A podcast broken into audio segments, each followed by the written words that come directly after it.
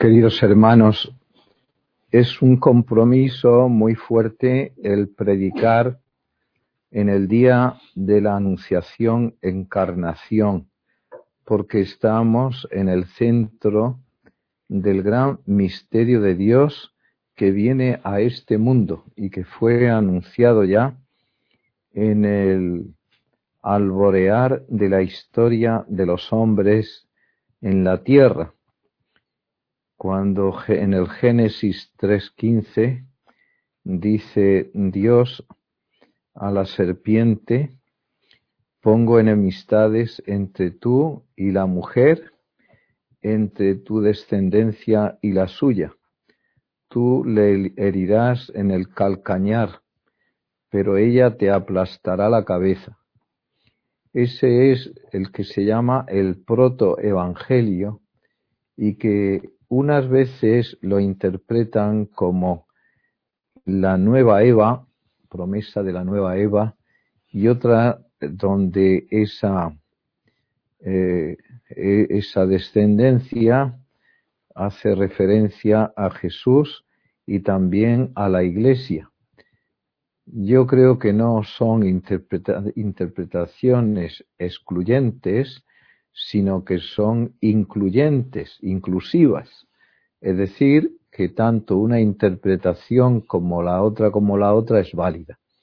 Pero si vamos nosotros en, el, en, en Mariología, toda cuestión mariológica lleva implícita una cuestión cristológica, pues nos encontramos con que María está en el principio como el anuncio de un tiempo nuevo en el cual a través de la Virgen se aplastará, la mujer aplastará la cabeza de la serpiente.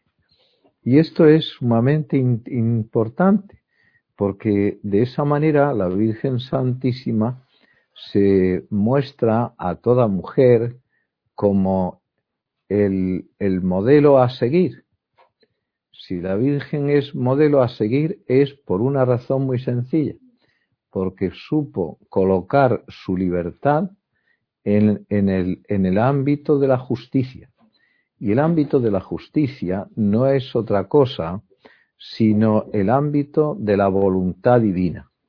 Si habéis estado atentos al Evangelio, os habréis dado cuenta cómo la Virgen, al final del diálogo mantenido con San, el, arcángel San Gabriel, ella dice, su fiat, hágase en mí según su palabra. Y entonces entrega su voluntad, entrega su libertad.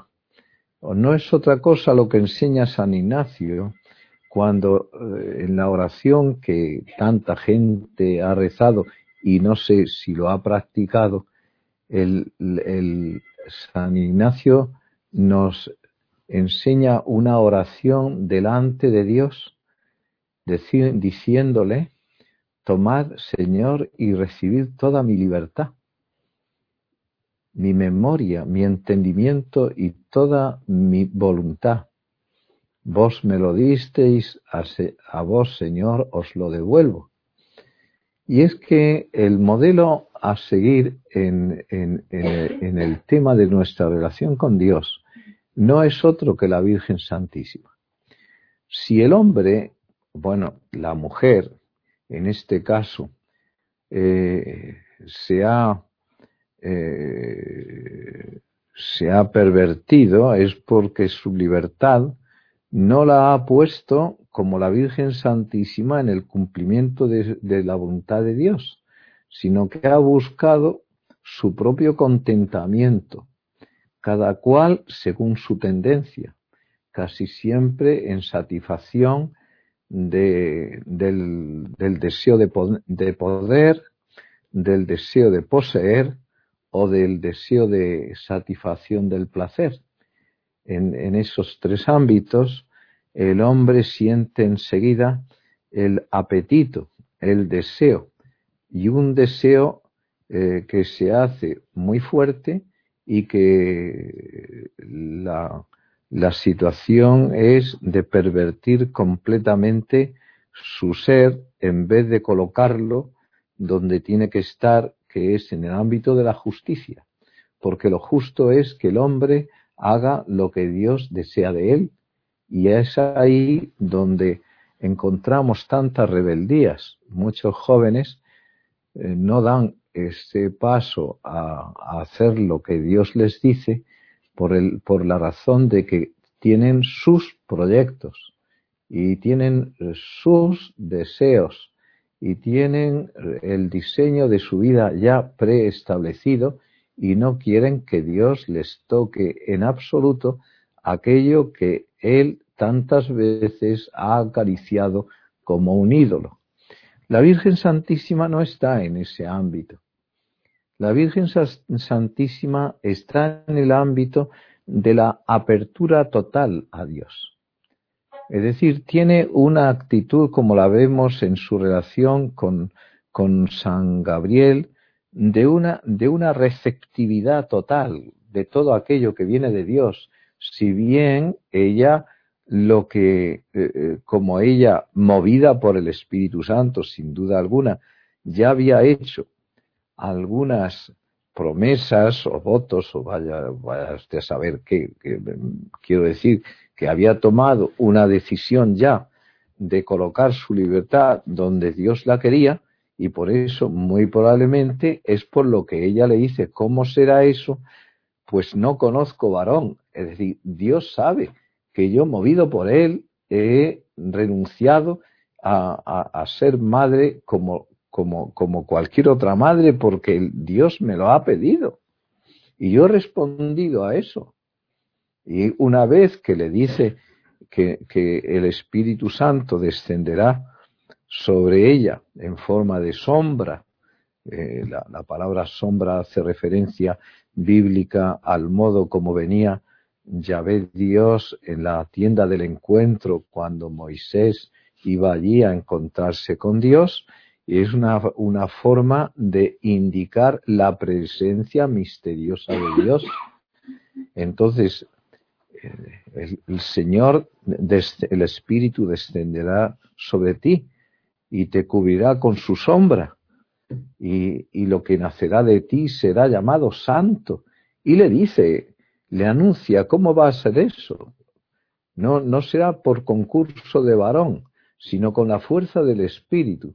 Claro, las personas que no tienen, eh, que no andan precisamente en ámbito de la pureza y de la limpieza de corazón, todo eso le, suena a, a, a teorías tontas y, no sé qué. Pero claro, eso indica la falta de fe auténtica y verdadera en la palabra de Dios. Sí quería que hicierais una, un, subrayado a una palabra que le dice el, el ángel San Gabriel cuando la saluda. La saluda y la saluda llamándola quejaritomene, que significa llena de gracia. Y esto es casi casi como un nombre nuevo. No la llama Miriam, sino que la llama quejaritomene, la llama llena de gracia. En este sentido, querría que eh, os, os lo comparaseis con la voluntad de Dios cuando quiso que Sor Faustina Kowalska, Santa Faustina, hiciese pintar un cuadro como ella le veía, que es el cuadro de la Divina Misericordia, y que debajo pusiera Jesús confió en ti. Y que ese Jesús confió en ti no sea simplemente una invocación, sino que sea como una firma que cada uno que ve a Jesús le dice. Es como, como una entrega de toda su persona. La palabra quejaritomene, llena de gracia, lo que viene a, definir es el ser de María. Está llena de gracia, absolutamente llena de gracia. Y llena de gracia cuando uno piensa en qué significa esto, es que Dios la, la llenó de todas las gracias y virtudes y, y dones para que pudiera realizar la misión única, excelsa, que Dios le confiaba. Nosotros decimos, y no lo decimos con mentiras, sino que lo decimos con verdad, que Dios tiene un proyecto para ti, para hacerte feliz. Esto es verdad.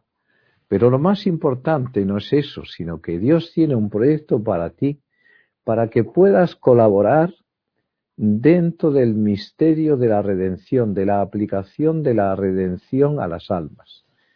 Pero la Virgen Santísima ha tenido en este, en este, eh, eh, eh, en esta función una misión única y especialísima. Nadie se la puede comparar. Si de Eva nos vino tantos males porque no supo colocar su libertad donde tenía que colocarla, en la confianza de Dios.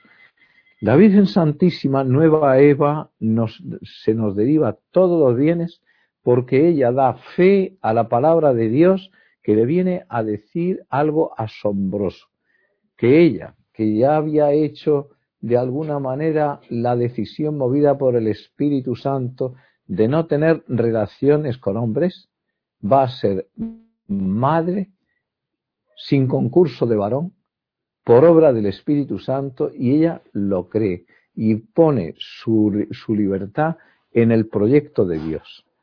Dios lo quiere, yo también lo quiero y se entrega a ese proyecto de Dios. Precisamente por eso es por lo que se convierte en un modelo perfecto para cualquier ser humano, no solamente ya para la mujer, sino también para el hombre. Porque si hay algo que nos va a santificar, es la actitud receptiva con respecto de Dios y es desde nuestra libertad el colocarla donde está esa voluntad de Dios sobre mí. Y entonces ese movimiento es tan importante que ahí es donde nos estamos jugando la santidad, nos estamos jugando el sentido de nuestra existencia, nos estamos jugando la finalización de nuestro ser. Es decir, que no sea al final un decir me he equivocado, sino que podremos decir, Señor, gracias porque al fin de la vida he, podido mm, con, tu gracia, con tu iluminación y, y, responder a todo lo que me habéis dado, de tal modo que ahora eh, puedo decir como San Juan de la Cruz, rómpase la tela de este dulce encuentro y lo que para los, hombres, la mayoría de los hombres son como un momento de zozobra y de inquietud, es un momento de descanso, diciendo lo de Santa Inés, voy hacia ti al que siempre he buscado, amado y siempre deseado. Nada más que seáis buenos y que sepáis como la Virgen realizar lo que ella hizo hasta el, al pie de la cruz. Porque el, el, camino de la Virgen no fue un camino de rosas y de comprensiones y de todo, sino que si analizáis la vida de la Virgen está dentro del misterio de la redención y por lo tanto de la lucha, en el ojo del huracán, de la lucha entre el bien y el mal. Y todos los que, los que quieran vivir religiosamente también sufrirán persecución, como ella lo sufrió. Y lo que hay que hacer es siempre no rebelarse, sino aceptar el proyecto de Dios y decir, Señor, tú lo quieres, yo también lo quiero, como ella lo hizo, hasta estar al pie de la cruz viendo a su hijo, su único hijo, y los que tenéis un hijo sabéis lo que es eso, ¿verdad? Morir en, horriblemente crucificado en la cruz sin poder hacer nada, nada más que sufrir con Él, es decir, viviendo un, compadecimiento, viviendo el padecer con Cristo que estaba crucificado. Que Dios nuestro Señor nos ayude a todos para que sepamos vivir así en fidelidad. Que así sea.